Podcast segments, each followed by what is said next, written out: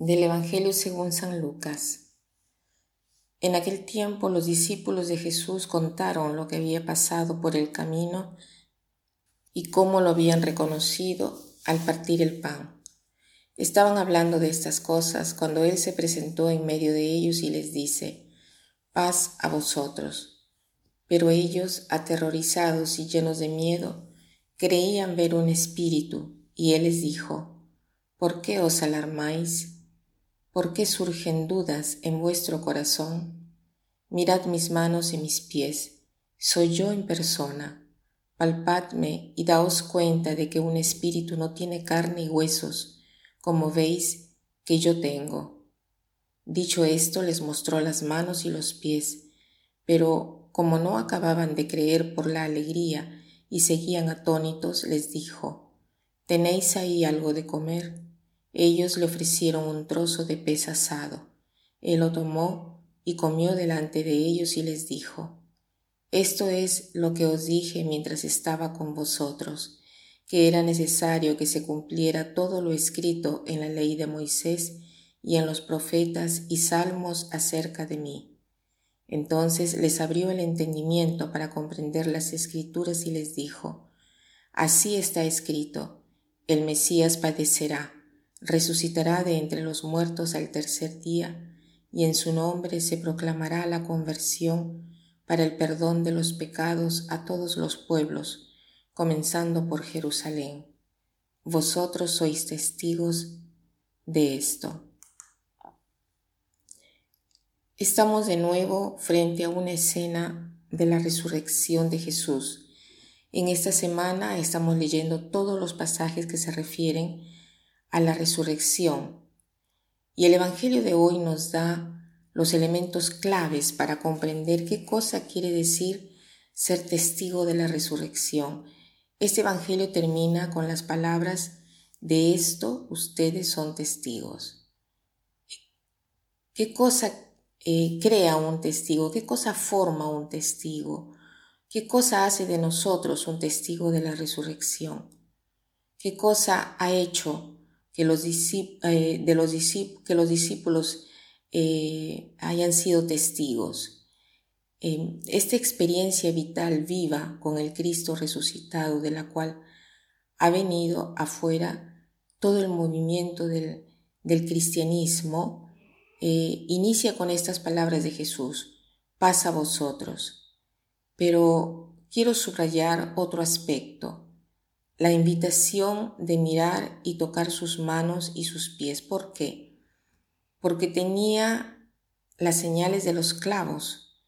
Entonces era la prueba de que la persona que estaban viendo era Jesús. Una cosa eh, sabían ellos, que sabían ellos era que Jesús había estado crucificado, ¿no? Y, de esto no dudaban, era una certeza la cual ellos tenían presente, pero sabían que había eh, muerto en la cruz y sabían por esto aún más que eh, había sido crucificado porque sabían que él en realidad había muerto. Y ahora se encuentran con una persona viva que lleva estos signos, o sea, es la misma persona que lleva esta identificación. Pero esta identificación se realiza a través de dos sentidos, el sentido del ver, del mirar y el sentido del tocar, que son los sentidos primarios de la experiencia humana. Aunque sabemos que está de por medio el sentido de la palabra, dice paz a vosotros, o sea, la fe nace del escuchar una palabra y esta experiencia se completa con el ver y el tocar. Entonces nosotros no creemos en un espíritu resucitado, un simple espíritu, sino en un ser humano y al mismo tiempo divino. Y, tanto eh, era, eh, tanto era verdadero y real que incluso ellos eh, han muerto para dar testimonio de esta fe de la resurrección de Cristo. Pero así como se tiene la experiencia de un cuerpo vivo, existe la experiencia de un amor vivo con el cual entran en contacto. O sea, este Jesús es el mismo que han conocido, es el mismo Jesús que lleva la paz donde hay un alejamiento, donde hay una desunión, donde hay un abandono. Y los apóstoles habían abandonado al Maestro. Solo Juan estuvo con él, incluso Pedro lo negó, Judas lo traicionó y los demás escaparon. Cristo entra por esta puerta cerrada donde están ellos para traerles el perdón, la reconciliación, el deseo de entrar en una relación con ellos. Entonces estas dos cosas son importantes, el tocar el cuerpo y el tocar el corazón.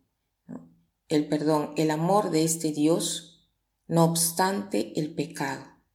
Y esto permite de escuchar las sagradas escrituras. Esto es lo que hace a los apóstoles de incrédulos a creyentes. Esto ayuda en la fe a otras personas. Lo mismo para nosotros. Si queremos ser testigos, debemos estudiar las Sagradas Escrituras, debemos leerlas.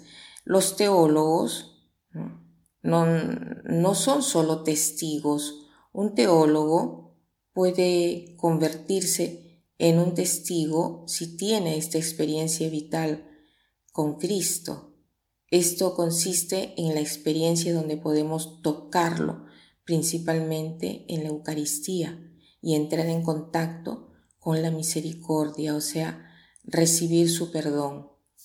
Y aunque esta experiencia de la misericordia divina es hermosa, tanto más grande es el amor de Dios.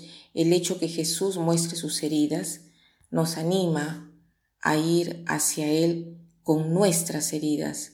Y estas heridas de los pies y de las manos no son solo una prueba de muerte, sino que despiden luz, demuestran que está vivo. Entonces, nuestras heridas son la prueba de que con Jesús podemos pasar de la muerte a la vida. ¿no? no debemos, por lo tanto, tener miedo de nuestras heridas porque son la prueba de que con Jesús podemos pasar de la muerte de nuestro límite a la vida de su vida divina. Que pasen un buen día.